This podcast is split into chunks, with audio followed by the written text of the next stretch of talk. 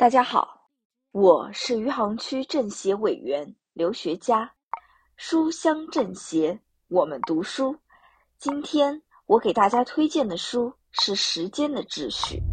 为大家推荐这本书，主要是作者卡洛·罗韦利用诗意的文字，邀请我们思考这一亘古难题——时间的本质。在我们的直觉里，时间是全宇宙统一的。稳定的从过去流向未来，可以用钟表度量。可罗韦利向我们揭示出一个奇怪的宇宙，在这里，时间的特质坍塌在最基本的层面上，时间消失了。他告诉我们，我们对时间流逝的感知取决于我们的视角。书里的物理学与哲学结合的实在精妙，笔触又是如此的感性。用点锋而不烂，隐而不显，是近期读到的最好看的书。有些段落反复把玩，不忍释卷，如关于存在和生成的表达。译者词句十分流畅，意义清晰。书分为逻辑严密的三部分。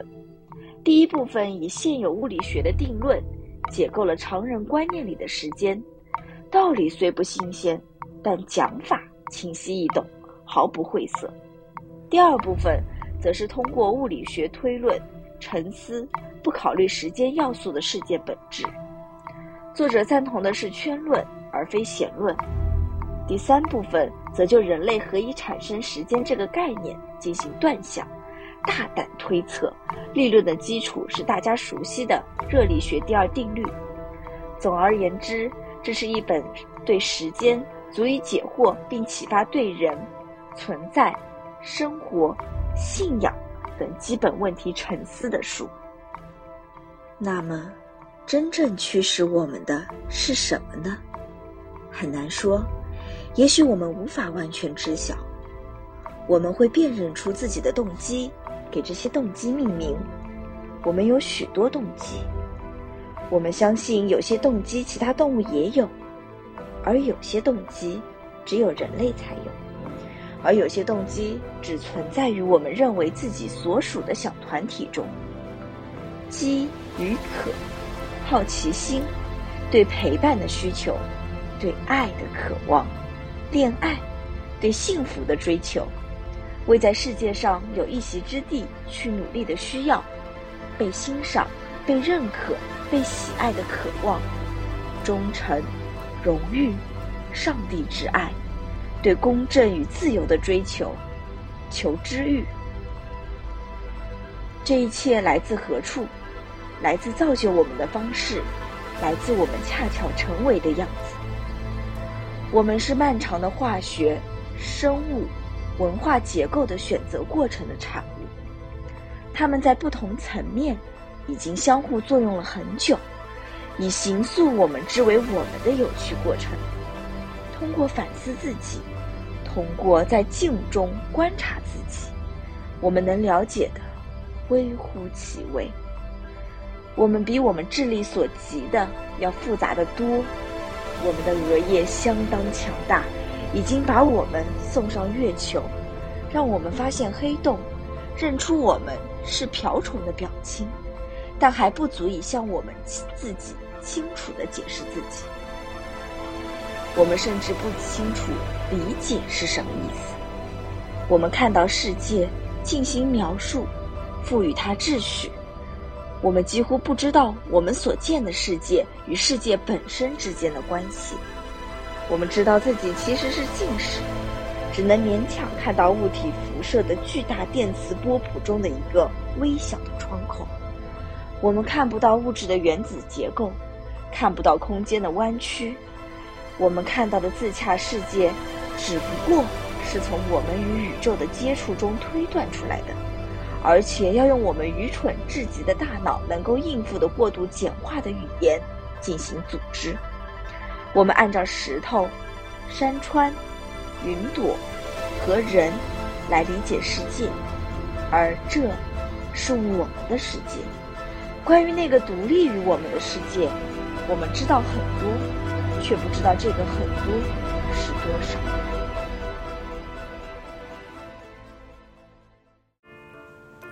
大家好我是余杭区政协委员王乐芬书香政协我们读书。今天我要给大家推荐的这本书叫章太炎讲朱子这是二零二二年我们自己编的书。对诸子学的研究贯穿了章太炎学术生涯的全部历程。在他早期的训诂考证中，便体现出对诸子文献的精熟，并积极援引西学资源与诸子思想进行汇通。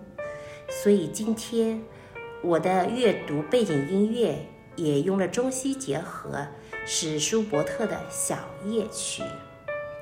其后，他对诸子学的研究也经历了有荀陆庄与有庄繁儒的整体发展。章太炎的诸子学体现为三个层面：其一，对诸子文献的训诂考证；其二，对诸子思想的脉络梳理；其三，对诸子思想的创造性阐发。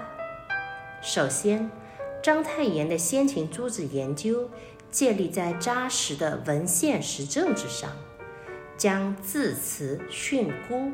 作为义理阐发的基础，体现出以小学为本位的学术底色。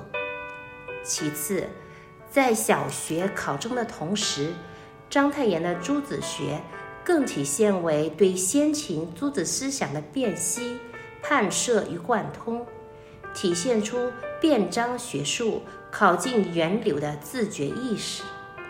在他对诸子的梳理中，蕴含着现代意义上的思想史意识，即探其源，亦考其流；既辨其分，亦统其合。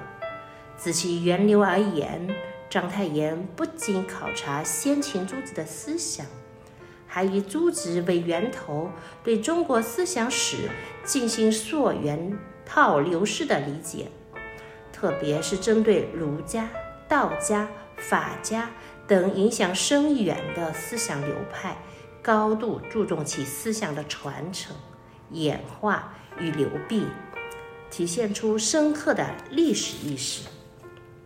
最后，章太炎的诸子学不仅是小学与史学意义上的还原，更体现为哲学层面的思想创发，充满自立无理的学术自信。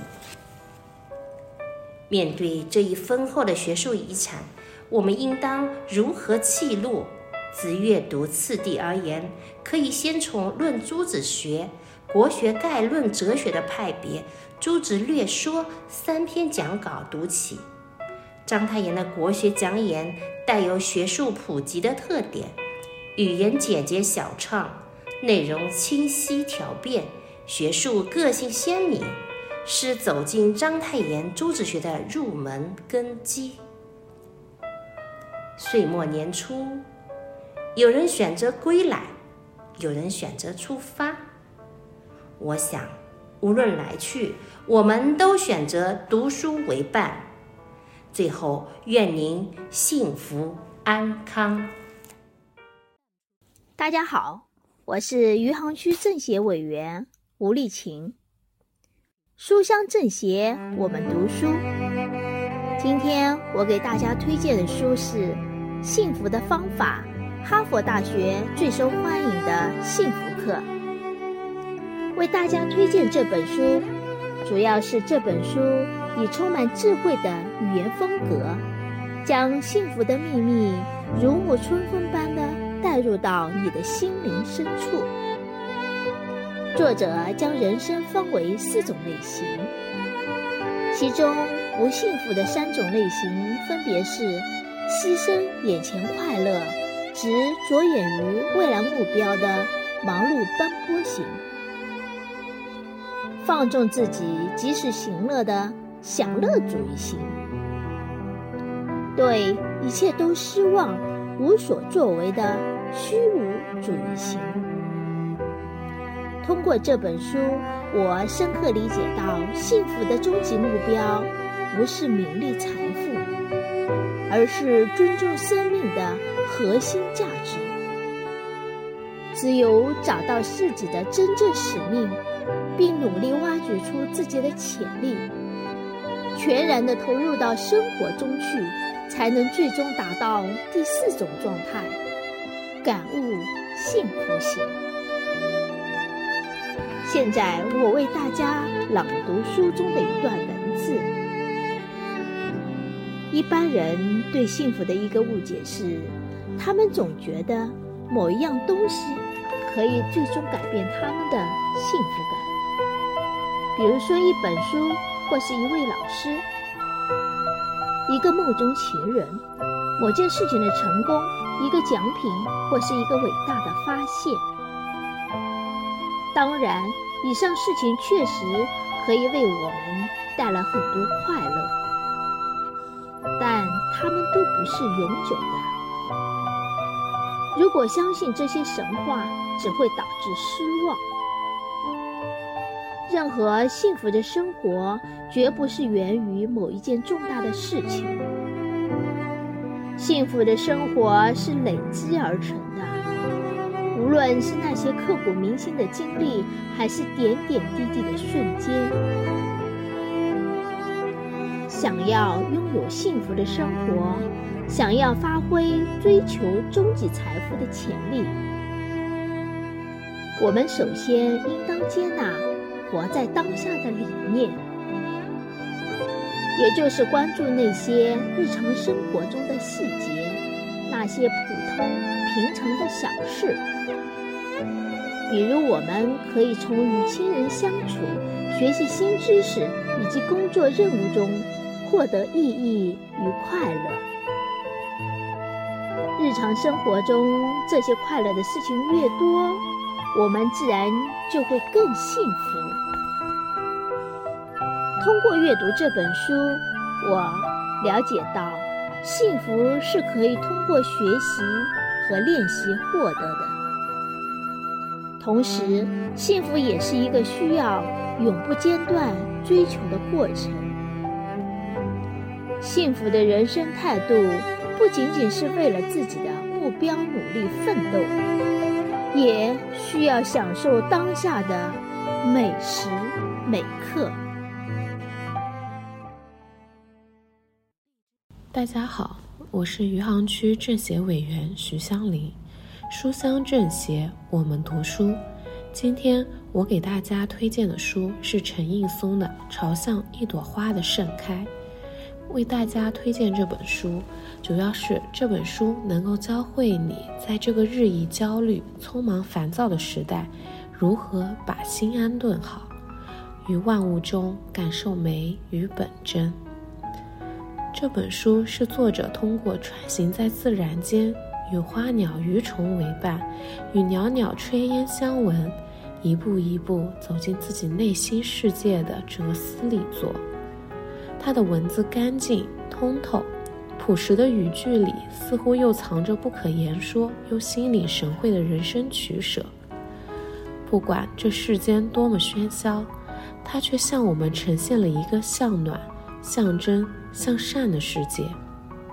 在这本书里，我很喜欢这样一段话：大地生长一切，大地是生命的源头，是一切一切的根。是欢乐，是痛苦，是爱，是犯罪，是疯狂，是杀戮，是绵绵不绝的仇恨的温床，是艺术和文字的母亲，是我们做梦的原乡，是死亡的收藏之所，是我们活着时上蹿下跳的舞台。